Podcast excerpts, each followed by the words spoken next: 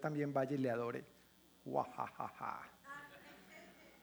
Pero en realidad, detrás de eso, él ordenó matar a todos los niños menores de dos años. Porque como no se sabía la fecha exacta, pues para, por si las moscas, vamos a acabar con todos los niños menores de dos años. En otras palabras, es como si Herodes hubiera dicho, en este rincón del mundo hay lugar solamente para un rey. Y, tuvo razón. En ese lugar del mundo y en todo el universo hay lugar solamente para un rey. Ese rey es Jesús. Amén. Ese rey es Jesús.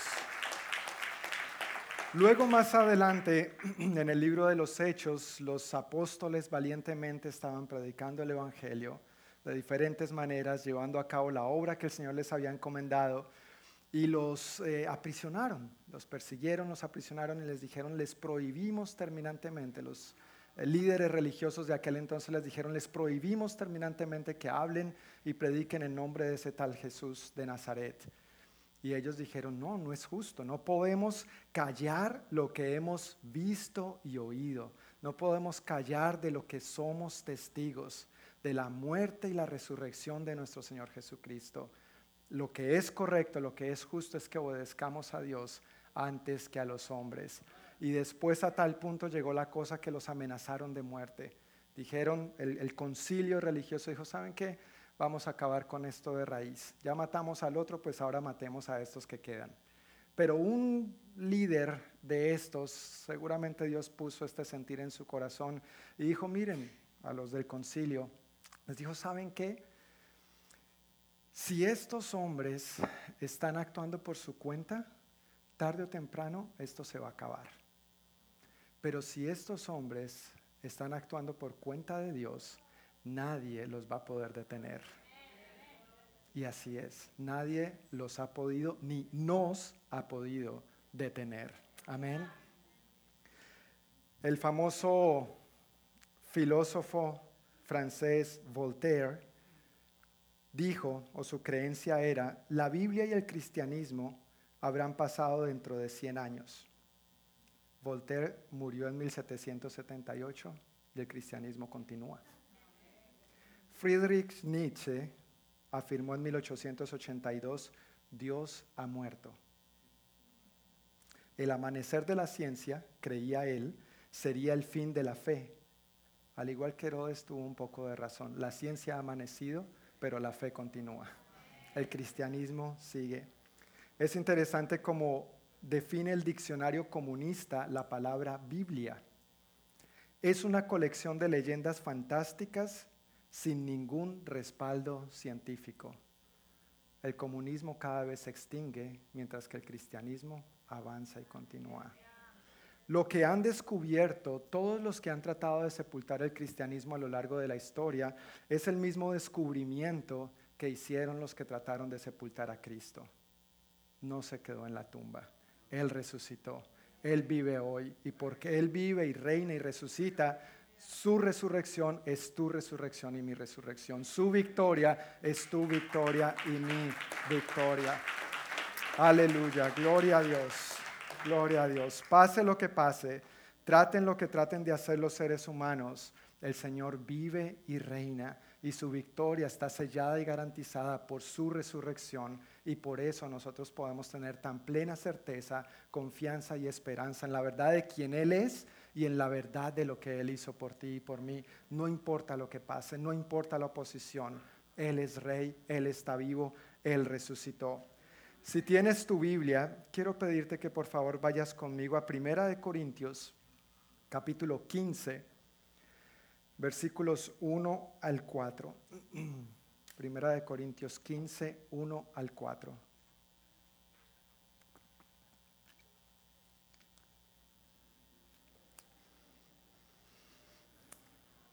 Cuando estemos ahí, podemos decir amén para hacer la lectura juntos.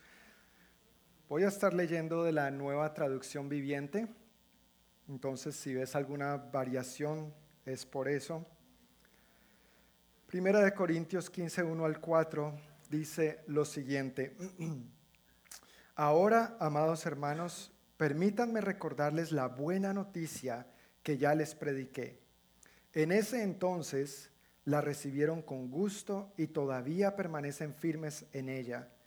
Esa es la buena noticia que los salva si ustedes siguen creyendo el mensaje que les prediqué, a menos que hayan creído algo que a principio de cuentas nunca fue cierto. Yo les transmití a ustedes lo más importante y lo que se me había transmitido a mí también. Cristo murió por nuestros pecados, tal como dicen las escrituras. Fue enterrado y punto final. ¿Dice eso su Biblia? ¿Verdad que no? Uf, gloria a Dios, tenemos la misma Biblia, entonces eso es bueno. Vamos bien. Vuelvo a retomar desde la frase anterior. Cristo murió por nuestros pecados, tal como dicen las escrituras. Fue enterrado y al tercer día fue levantado de los muertos, tal como dicen las escrituras. Amén. Señor, te damos muchísimas gracias por tu palabra en esta mañana y gracias que tenemos el privilegio de acercarnos a ti celebrando tu vida, celebrando tu resurrección, recordando lo que tú hiciste por nosotros, Señor. Sí, tú, tú moriste, fuiste maltratado, fuiste sepultado después de morir, pero hoy recordamos y celebramos que tú vives y reinas, que en este Dios vivo y resucitado es en el que creemos, en el que hemos decidido poner toda nuestra confianza, confiarle nuestra vida y no hay mejores manos que en las tuyas para estar, Señor. No hay mejor lugar que el tuyo para cumplir tu propósito y tu destino para cada uno de nosotros. Exaltamos tu nombre, Señor. Tú eres Dios digno de recibir toda la gloria y toda la honra. Revélanos, Señor, más profundamente tu victoria esta mañana mientras avanzamos a través del estudio de tu palabra. En el nombre de Jesús. Amén. Amén. Hoy, al conmemorar la resurrección de nuestro Señor Jesucristo, eh, quiero enfatizar lo que acabamos de leer en Primera de Corintios. Él fue crucificado, ¿verdad? Murió, fue sepultado, pero resucitó. El Señor no se quedó colgado, clavado a la cruz, ni tampoco se quedó sepultado en la tumba. Él murió, pero también resucitó. Su obra fue completa y fue sellada con su resurrección. Hoy yo quiero que recordemos que el Evangelio y el poder del mensaje del Evangelio radica no solo en la muerte de Jesús, sino en su resurrección. Si Cristo solamente hubiera muerto por nosotros, no tendríamos nada que celebrar. Murió y pare de contar. Pero porque Él murió, fue sepultado y resucitó conforme a las escrituras, es que hay razón de celebrar es que, es que hay esperanza, es que hay gozo, es que hay paz, es que hay victoria. No importa, pase lo que pase, no importa lo que estemos expuestos. Esa es nuestra confianza y eso es por lo que quiero avancemos en esta tarde. En primer lugar, vamos al viernes. El viernes fue el día de la cruz, la crucifixión, lo que podríamos llamar como la tragedia. Llegó la tragedia, el día que los discípulos no querían el día que Jesús les había anticipado, pero que los discípulos en primera instancia se habían negado, que tal cosa no te pase, Señor. Pedro inclusive llegó a decir, no, voy a defenderte, si es preciso, hasta la muerte, ¿no es cierto? Voy contigo. Sabemos que la historia cambió un poco, pero, pero este día finalmente llegó, el día de la cruz. En Juan, capítulo 19, versículos 17 y 18, dice lo siguiente. Él, hablando de Jesús, cargando su propia cruz, fue al sitio llamado lugar de la calavera, en hebreo Gólgota. Allí lo clavaron en la cruz. También crucificaron a otros dos con él, uno a cada lado, y a Jesús en medio. Casi que cuando dirigimos nuestra mirada a cualquier lugar, eh, podemos ver una cruz. Lo vemos en la cúpula de una capilla, de un templo, lo vemos en dijes, en las cadenas de gente usando cruces, tallado en un anillo, lo vemos en pulseras, vemos la cruz pintada o dibujada en un cuadro. Y es interesante lo que la cruz representa para algunos, lo que representaba en aquel entonces, pero lo que representa para nosotros hoy en día. Cuando miramos los símbolos de otras creencias, podrían parecer más bonitos o más optimistas inclusive. el símbolo del Islam, por ejemplo, es la luna en cuarto creciente. No es en cuarto menguante, es en cuarto creciente, como que está creciendo, como que va en avance. Es muy bonita la flor de loto en el, en el budismo también. La estrella de David de los judíos. Como que esto tiene más representación de algo bonito que genera una expectativa, una esperanza hacia el futuro. Pero para nosotros, los cristianos, una cruz. Piénsalo por un momento.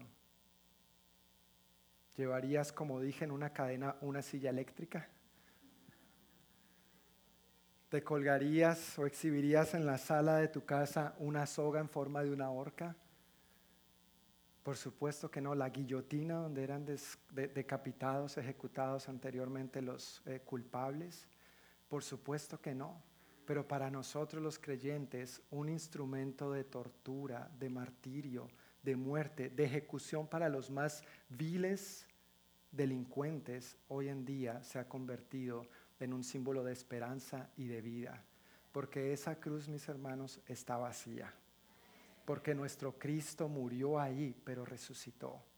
Por eso para nosotros tiene un significado tan importante y tan valioso. Para nosotros representa esperanza y vida. A veces nos preguntamos cómo Dios puede ser un Dios de amor y un Dios justo. Y esa es la incógnita y el conflicto que muchas personas tienen. Tal vez tú lo tengas todavía hasta cierto punto o lo tuviste antes de entregar tu vida a Cristo. A las personas normalmente nos encanta que nos hablen del Dios de amor.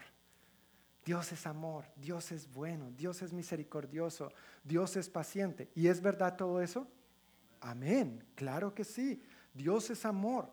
Pero cuando nos presentan al Dios justo, ¡ah! no, no, Dios es amor. ¿Cómo va a mandar a alguien al infierno? Eso no es posible. Bueno, comenzando que Dios no va a mandar a nadie al infierno. Cada quien toma su decisión. Bíblicamente, ¿escojo a Cristo o rechazo a Cristo? Entonces, Dios no es que va a mandar a nadie al infierno. Al juicio, yo me presento habiendo elegido a Cristo o habiendo rechazado a Cristo. Y el juicio de los que hemos decidido aceptar a Cristo ya fue en la cruz del Calvario. Por eso tenemos esta victoria y esta confianza de acercarnos al Padre, siendo limpios de todos nuestros pecados, siendo limpios de los pecados del pasado, los pecados del presente y los pecados del futuro. Todo está hecho gracias a Cristo Jesús. Pero cuando nos encontramos en esta encrucijada, Dios, un, un Dios de amor, realmente puede castigar el pecado? ¿Cómo un Dios de amor podría ser indulgente frente al pecado o realmente puede castigar el pecado y aún así seguir siendo un Dios de amor? La respuesta es sí, porque Él es Dios. La respuesta es sí y nos ayuda mucho a entenderlo cuando vemos la cruz. La cruz es un diseño muy sencillo. Son dos maderos, uno horizontal y uno vertical. Podríamos decir que el horizontal representa la anchura y la generosidad del amor de Dios. El amor de Dios es para todo el mundo.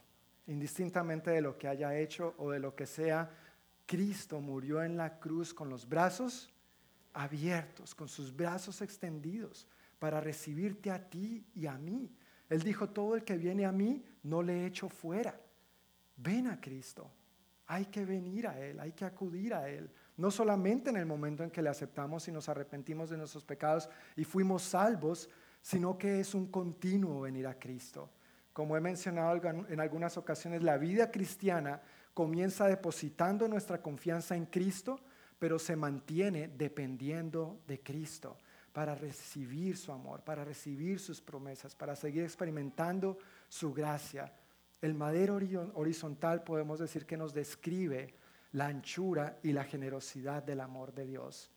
Pero el madero vertical podríamos describirlo como que nos describe la, altura, la verticalidad de su justicia.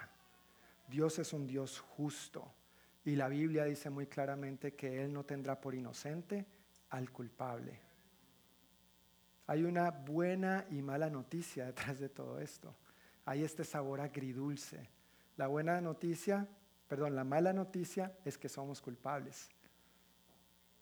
Y Dios dice, no tendré por inocente al culpable. Pero la buena noticia es que alguien pagó por ti y por mí. Esa es la gracia de Dios. Esa es la misericordia y ese es el amor de Dios. Así que cuando nos preguntamos, ¿puede un Dios amoroso ser un Dios justo a la vez? La respuesta es sí. La cruz no es solamente el amor, ni la cruz no es solamente la justicia. La cruz se conforma por la intersección de los dos. Ahí se encuentran perfecta y balanceadamente el amor y la justicia de Dios. Amor y justicia de la cual tú y yo podemos ser testigos por su gracia, por su amor, por su misericordia, pero gracias a su justicia también. Él no simplemente se tapó los ojos y dijo, bueno, tranquilos, voy a hacerme como el de la, el de la vista gorda, es que decimos, voy a hacerme de la vista gorda, sigan haciendo y deshaciendo que no hay problema.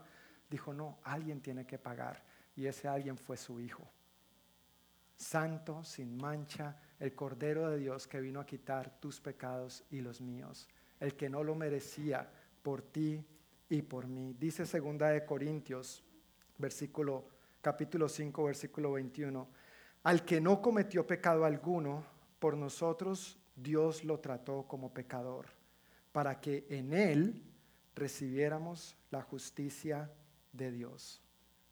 Al que no cometió pecado alguno, por nosotros Dios lo trató como pecador, para que en Él recibiéramos la justicia de Dios. Al fijarnos en la cruz, podemos descubrir, vislumbrar más profundamente el carácter de Dios. En la cruz es donde podemos ver el amor y la justicia del Señor. En la cruz es donde podemos ver que Dios ofrece perdón sin negociar sus estándares. Dios es un Dios santo. Santo, santo, santo. Él es justo, pero Él también es amor y en la cruz podemos ver este balance y este equilibrio perfectamente. Imagina la situación, la escena por un momento. En el cielo está Dios Padre. En la tierra te encuentras tú, culpable de pecado. Porque la Biblia dice que todos hemos pecado. Y a causa de este pecado estamos separados, destituidos de la gloria de Dios. No hay escapatoria. Si nos presentamos ante el juez de esta manera, solamente la única sentencia que va a pronunciar de sus labios es culpable. Y ni tú ni yo queremos estar expuestos a eso. Pero Dios está en su trono, Padre. En la tierra estás tú, culpable. Pero entre tú, aquí en la tierra, y Dios en su trono en el cielo, está Cristo en la cruz. Dios derrama su justa ira y en lugar de recibirla tú y recibirla yo, la recibe Cristo, el justo por los injustos. Tú, y yo podemos encontrarnos a salvo mientras estemos a los pies de la cruz, mientras estemos a la sombra de la cruz. Él nos libró del castigo nos libra y nos librará, dice Pablo en otra escritura. El justo por los injustos, el que no lo merecía a cambio de que tú y yo si tuviéramos vida. No lo merecíamos, pero por su gracia y por su misericordia, Él lo hizo. Estamos allí mientras Cristo está clavado en esa cruz, pronuncia sus últimas palabras. Consumado es. Y muere consumado es. Esta frase, la palabra original en griego, tetelestai, es una palabra que era usada en aquel entonces para dos razones principales. La primera de ellas era usada la palabra tetelestai, consumado es, cuando un siervo cumplía la tarea que su amo le había asignado. Si tú eras un esclavo, si tú eras un siervo y tu amo te encomendaba una tarea, cuando tú terminabas esa tarea, tú le decías a tu amo, tetelestai, consumado es, está hecho. he acabado la tarea. Esa era una de las maneras en que se empleaba esa frase, esa expresión, tetelestai. La segunda manera es cuando eh, alguien tenía una deuda y iba y pagaba, cancelaba la deuda, entonces la persona le ponía el sello y le decía tetelestai, la deuda está pagada, ya, está a paz y salvo. En el caso de Jesús, ambas aplicaciones se aplican a la perfección. Él fue el siervo de Dios, el siervo del Padre, cumpliendo fielmente y a cabalidad la tarea que el Padre le encomendó. La hizo a cabalidad, la hizo con diligencia, la hizo con prontitud. No se negó a entregar su vida a cambio de la tuya y de la mía. Y le dijo al Padre, te telestai, he cumplido la tarea que tú me asignaste. En segundo lugar, Jesús pagó la deuda que tú y yo teníamos.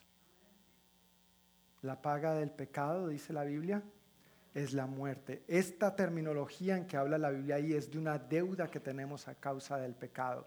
Y la única manera de saldar, de tetelestai, esa deuda es pagando con muerte. Y aún si tú y yo hubiéramos pagado por nuestros propios pecados, no hubiera sido suficiente, porque tú y yo no éramos ni somos perfectos como Cristo, el Hijo de Dios, sí lo es. Él es el Cordero sin mancha que vino a quitar los pecados del mundo. Solo su sacrificio, solo su paga podía ser aceptada por el Padre. La deuda que tú y yo teníamos a causa de nuestro pecado ha sido completamente pagada. Estás a paz y salvo. Gloria a Dios, gloria a Dios. No tengo que esforzarme más por eso, no tengo que tratar de impresionar a Dios, de hacer cosas para entonces ver si gano su favor. No, Él ya pagó, Él ya lo pagó. Imagínate si en algún momento tú eh, tuvieras una deuda de un billón de dólares, no, no un millón con M, sino con B, un billón de dólares, es decir, mil millones de dólares. Esa cifra no nos cabe, ¿verdad? Y si la convertimos a la moneda de nuestros países natales, menos. Eso no nos cabe en el cerebro.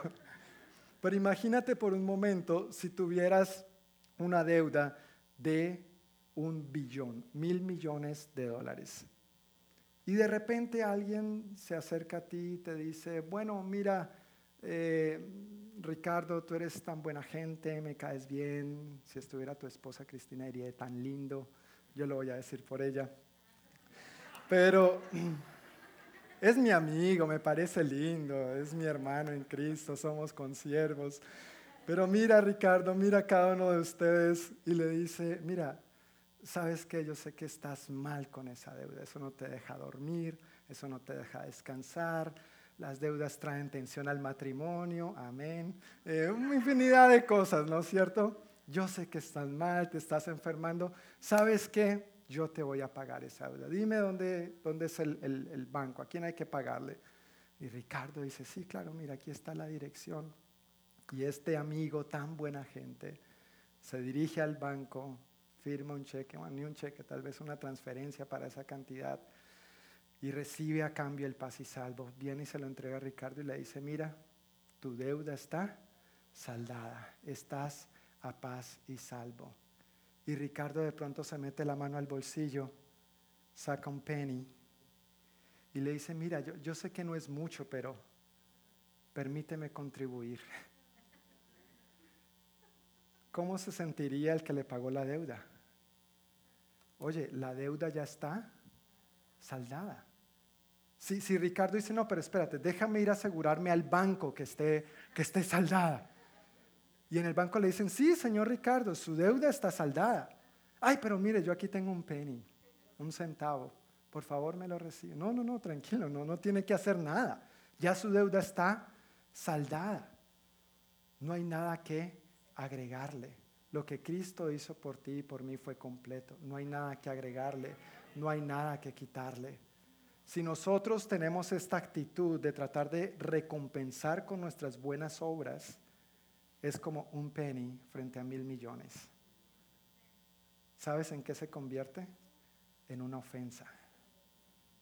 En una ofensa. ¿Acaso no crees que lo que hice fue completo? ¿Acaso no crees que la deuda ya está saldada? ¿Acaso no crees que ya lo que yo hice fue suficiente? ¿Piensas que mi obra en la cruz, dar mi vida y mi sacrificio, le falta tu centavo para que quede completa? No, no, no es así. Gracias a Dios que Él pagó y no estamos endeudados. Porque como dije hace un momento, las deudas nos quitan el sueño nos enferman, nos dañan en las relaciones interpersonales. Y eso describe muy bien lo que hace el pecado. Nos daña, nos quita el sueño, arruina familias, arruina matrimonios, arruina a los jóvenes, arruina a los niños, a los niños, arruina la economía, arruina las naciones, arruina de diferentes maneras. Pero Cristo vino para que tuviéramos vida y para que la tengamos en abundancia.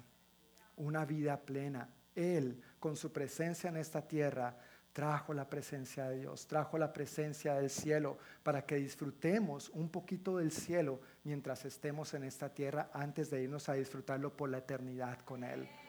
Él pagó tu deuda por completo. La obra de Cristo en la cruz por ti fue completa, no tienes que agregarle nada. Lo único que tienes que hacer y que debemos hacer constantemente es entregarle nuestro corazón, confiarle nuestro corazón. Eso sí el Señor lo va a recibir gustosamente, si es que tú y yo se lo queremos entregar.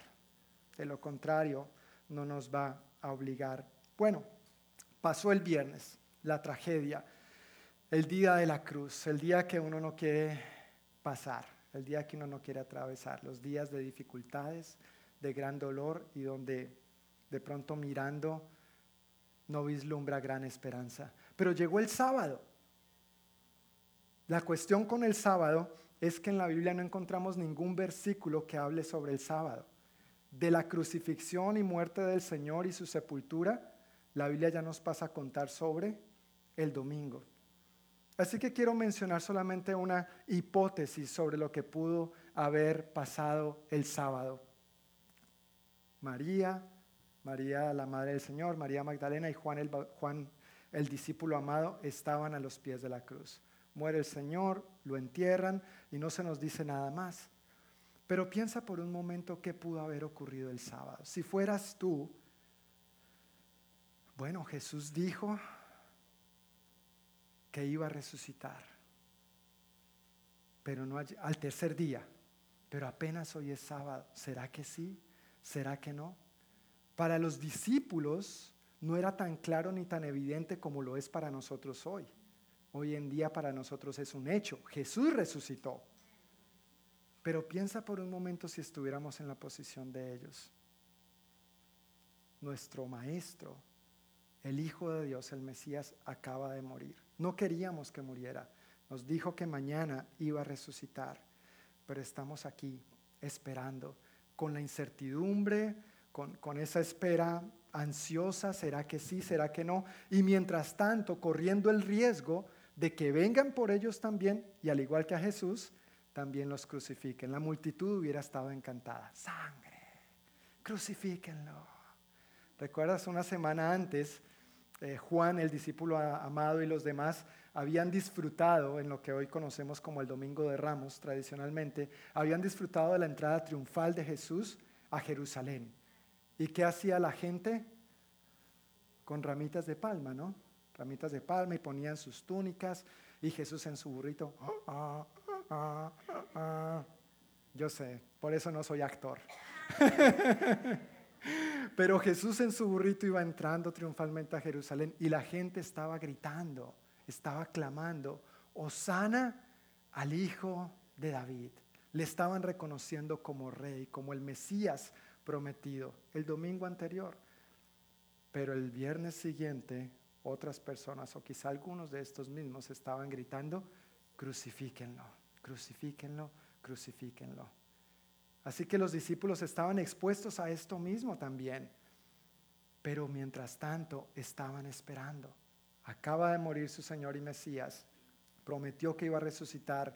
Pero ¿qué hacemos mientras esperamos? Ellos no tenían claro que la tragedia del viernes se iba a convertir en la victoria del domingo. Ellos no tenían tan claro eso como tú y yo lo tenemos hoy en día. Sin embargo, a veces atravesamos situaciones donde nos encontramos en sábado y no sabemos si la tragedia que nos pasó ayer se va a convertir en la victoria de mañana.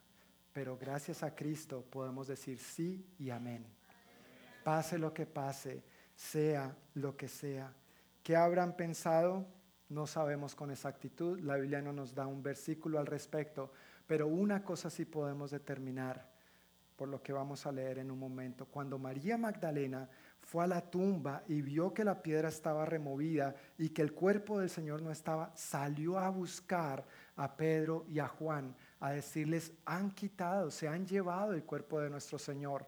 Cuando María fue a buscar a Pedro y a Juan, los encontró. Ellos estaban ahí en su lugar habitual de reunión. ¿Qué estarían haciendo? Estarían esperando muy probablemente estarían esperando. ¿Será que sí? ¿Será que no? Pero estaban esperando, tal vez con un poco de duda e incertidumbre, pero en medio de todo, confiados en el Señor. Juan capítulo 20, versículos 1 al 9, dicen lo siguiente. Juan 20, 1 al 9.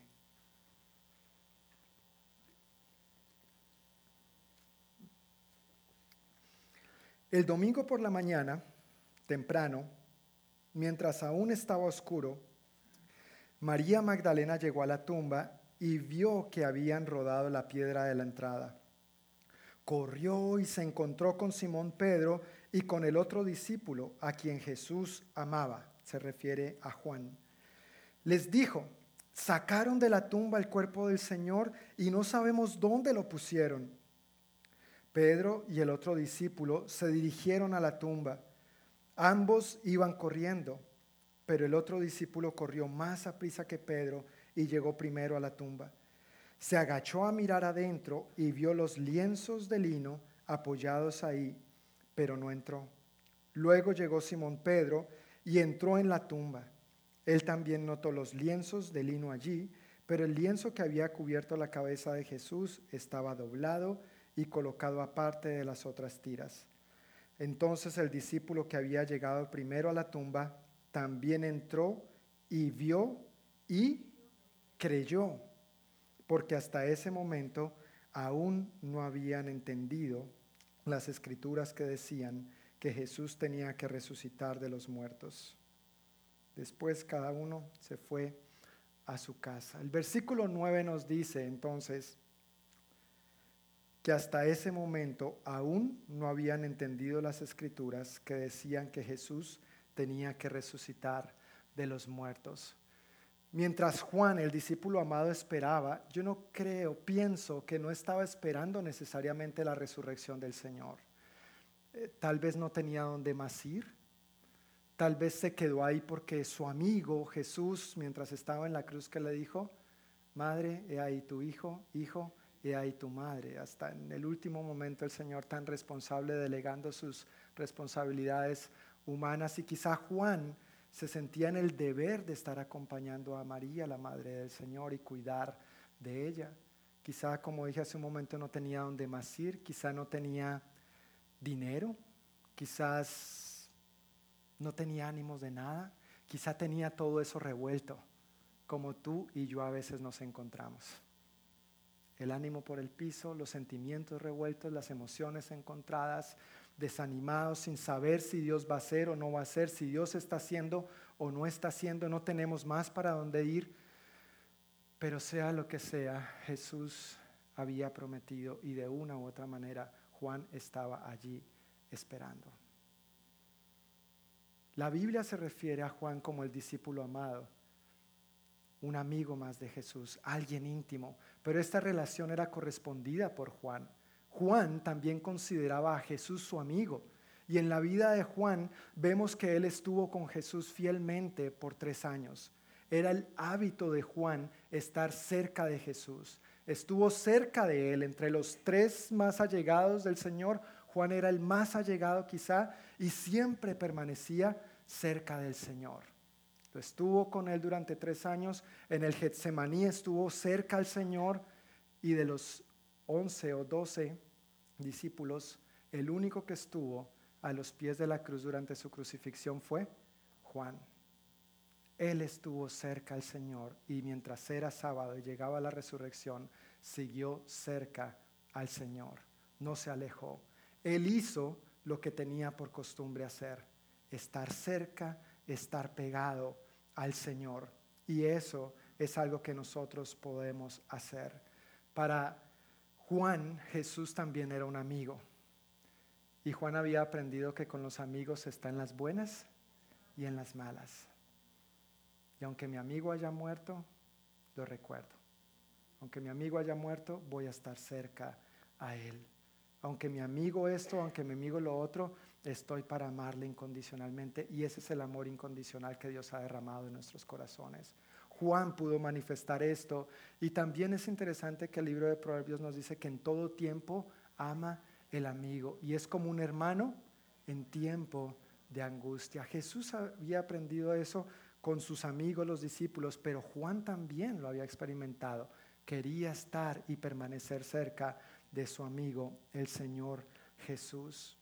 Así que cuando María corrió a darle las noticias a Pedro y a Juan, oiga, no está el cuerpo del Señor, lo han tomado, no sabemos dónde está ahora, quién se lo habrá llevado, dónde lo habrán puesto, se encontró con que Juan estaba allí esperando. Al correr a la tumba, se dio cuenta de que las prendas, las tiras, los lienzos estaban ahí muy puestecitos en su lugar. Entonces vio y creyó que Dios había tomado las ropas en que la muerte había sido envuelta, pero Dios la convirtió en vida y esperanza. Ese es nuestro Dios, el que de la nada puede hacer mucho, el que de las cenizas puede rescatar tu vida el que, como dice el salmista, del hoyo rescata tu vida y te rejuvenece como las águilas. Este es el Dios en el que creemos, este es el Dios al que predicamos, este es el Dios al que servimos, este es el Dios al que hoy y cada día de nuestras vidas celebramos, porque Él vive, porque Él resucitó y porque Él reina en nuestras vidas. Cuando Juan se dio cuenta de esto, vio y creyó. Durante el sábado tenía la incertidumbre pero al llegar a la tumba y, vio, y ver esto, entonces él vio y qué? Y creyó. Vio y creyó que Dios verdadera y efectivamente convirtió la tragedia del viernes en la victoria del domingo. Puede haber incertidumbre, hermanos. Podemos enfrentar desafíos, temores, luchas, dificultades. Pero lo que el Señor hizo, por lo que el Señor hizo, podemos tener la plena certeza de que hay un futuro y hay una esperanza. Pase lo que pase, suceda lo que suceda. Mientras yo repasaba este sermón, el Señor me recordó que hace exactamente siete años, para el domingo de resurrección, estaba predicando un sermón como este, de la resurrección del Señor. Pero dos semanas antes, mi esposa, mi hija Sara y yo habíamos pasado por el dolor de perder dos bebés.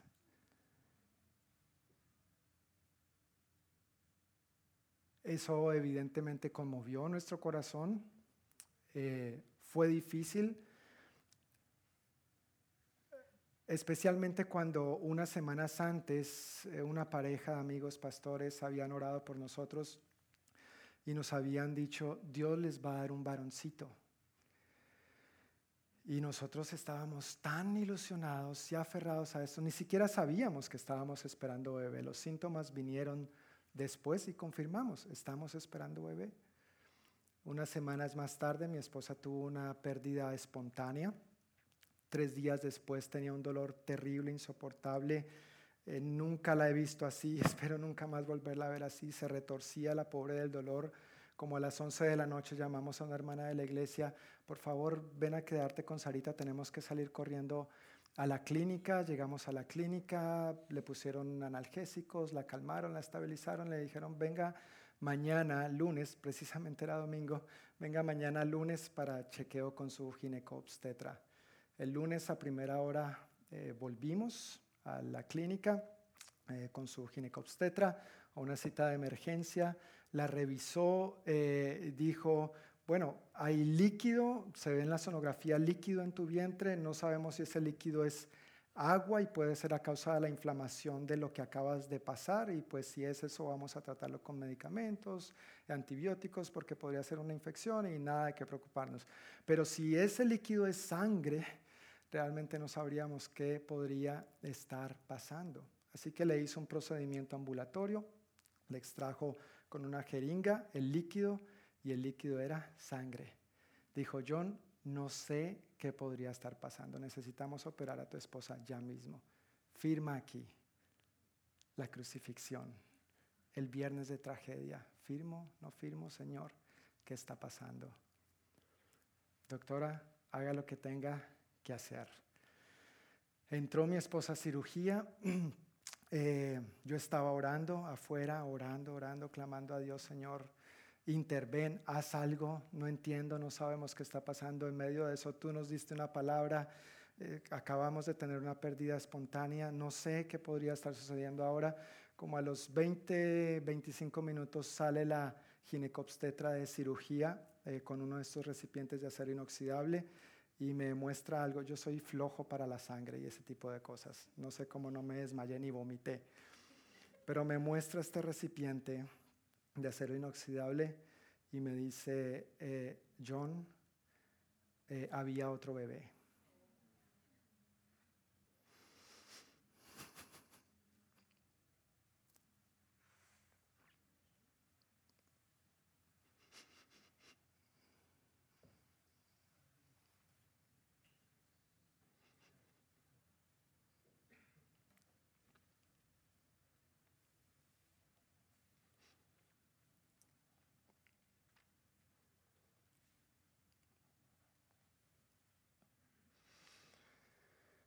Había otro bebé, eh, se había quedado en la trompa de falopio y no había manera más que cortar la trompa de tu esposa. Pero ella está bien, está estable, tranquilo, cuando salgamos de esto vamos a hablar más en detalle. Eh, y bueno, gloria a Dios, mi esposa se recuperó bien. Hablamos con la doctora días después y nos explicó, eh, esto no quiere decir que no puedan tener bebés más adelante, sin embargo tienen que ser pacientes, tal vez no va a ser tan pronto, no va a ser tan rápido, ya no va a ser una vida eh, normal o tan normal. En ese sentido, las probabilidades automáticamente se reducen en un 50%, una de las dos trompas había sido perdida y empezó el sábado para nosotros, el sábado de incertidumbre, el sábado de inquietudes, Señor, tú nos diste una palabra. ¿Dónde se quedó esa promesa? ¿Dónde se quedó esa palabra, Señor? Y fue difícil ver a nuestra hija que ya había orado por su hermanito, diciendo, ¿dónde está mi hermanito ahora? Porque no viene, porque no le está creciendo la pancita a mami. Y fue difícil tratar esta situación y explicar con ella, explicarle a ella un poco más a fondo la eh, noticia y la, la dificultad. Pero algo que recuerdo con mucha gratitud y que impactó mi vida grandemente fue entonces ese domingo hace siete años, dos semanas después tan solo de haber tenido esta pérdida y esta difícil situación de salud de mi esposa, donde su vida sí corrió peligro y Dios intervino milagrosamente por segunda vez en su vida. Claramente hemos visto cómo Dios ha salvado su vida. En ese domingo de resurrección yo estoy frente al púlpito con la pequeña congregación. Llevábamos un año apenas empezando esta iglesia, predicando acerca de la resurrección y la victoria que tenemos en Cristo. Nunca lo había experimentado tan tangible en mi vida, pero lo que más me ministró ese día y puedo recordar, al cerrar mis ojos, puedo visualizar hasta cómo estabas vestida ese día, el vestido que tenías. Mi esposa amada y preciosa estaba frente a este grupo de personas con la guitarra dirigiéndonos en alabanzas, cantando, Cristo, tu triunfo celebramos hoy. Cristo, tu muerte vida dio.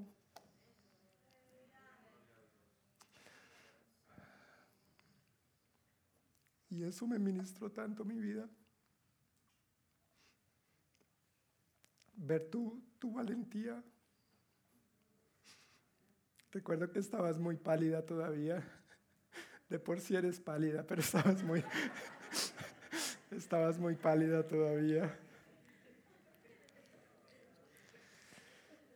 Semanas después recibimos una visita de una buena amiga, Debbie Kitterman, que junto con su esposo son pastores de una iglesia nuestra aquí en el estado de Washington. Tal vez algunos de ustedes la conocen, una mujer muy usada por Dios en palabra profética.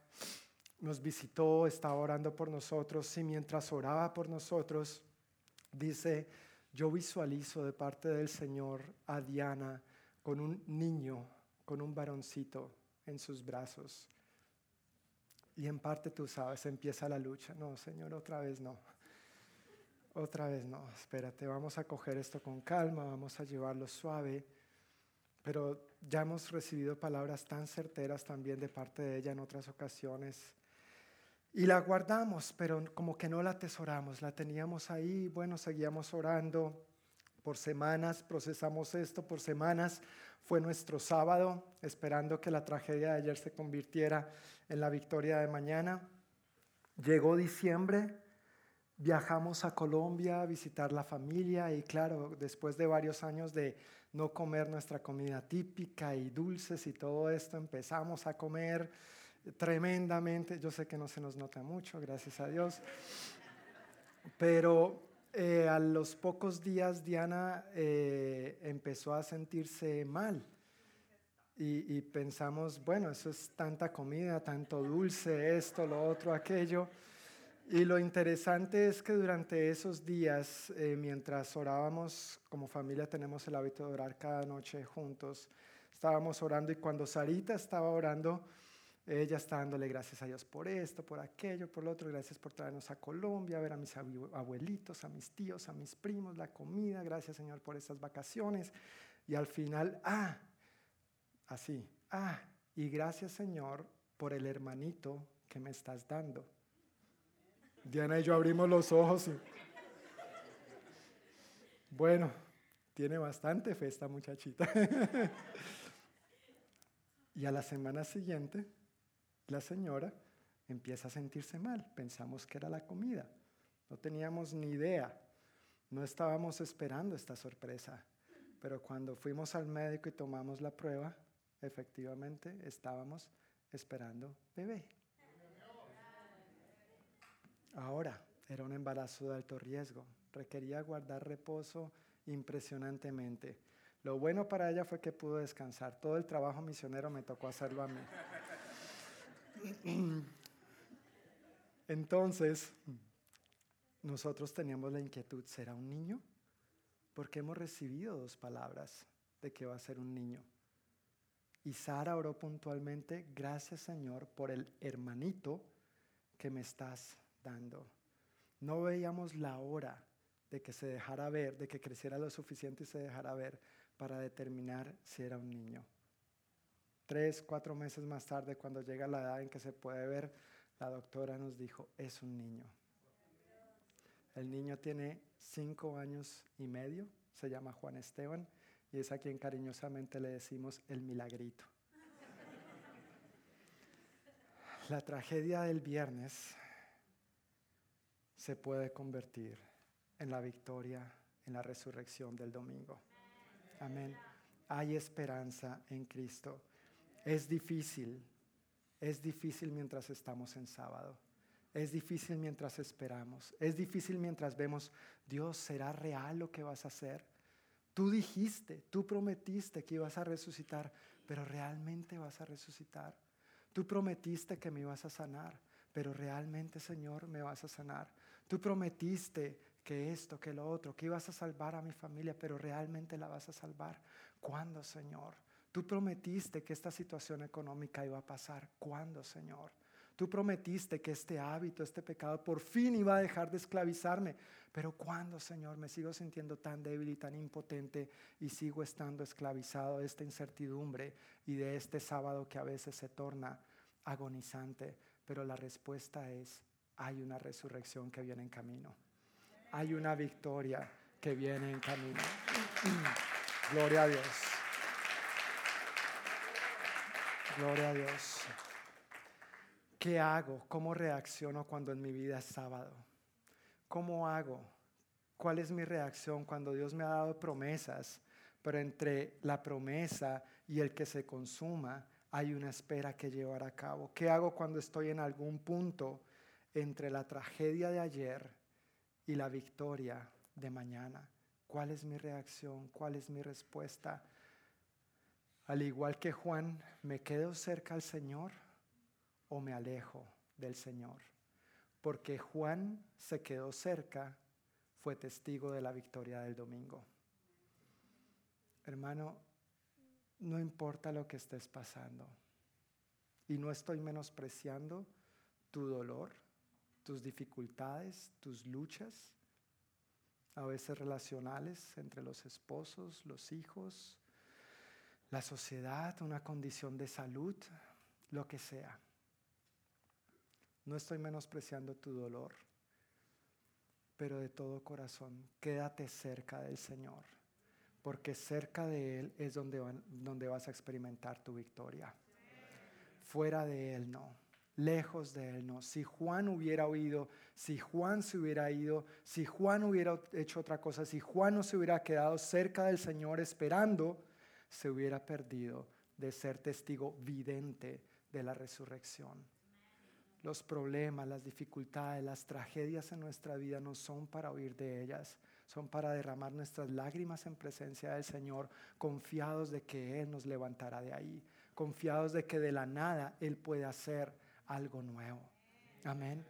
¿Cuál es tu problema en este momento? Para ese problema Cristo también murió y su victoria la selló con su resurrección. Hay esperanza, hermanos. No te alejes. Sigue esperando, quédate cerca y sigue confiando en el Señor. Amén. Sigue confiando en el Señor. Por favor, no te alejes. Hay una victoria que viene en camino. Hay una victoria que viene en camino y esa es la celebración que nosotros hoy podemos tener. Esa es la verdad de que Cristo sí murió, fue sepultado, pero resucitó. Su resurrección es nuestra resurrección. Su victoria es nuestra victoria. Su vida es nuestra vida. Y damos gracias a Dios por esto. Mientras concluimos, yo quiero pedirles que se pongan de pie, por favor. Vamos a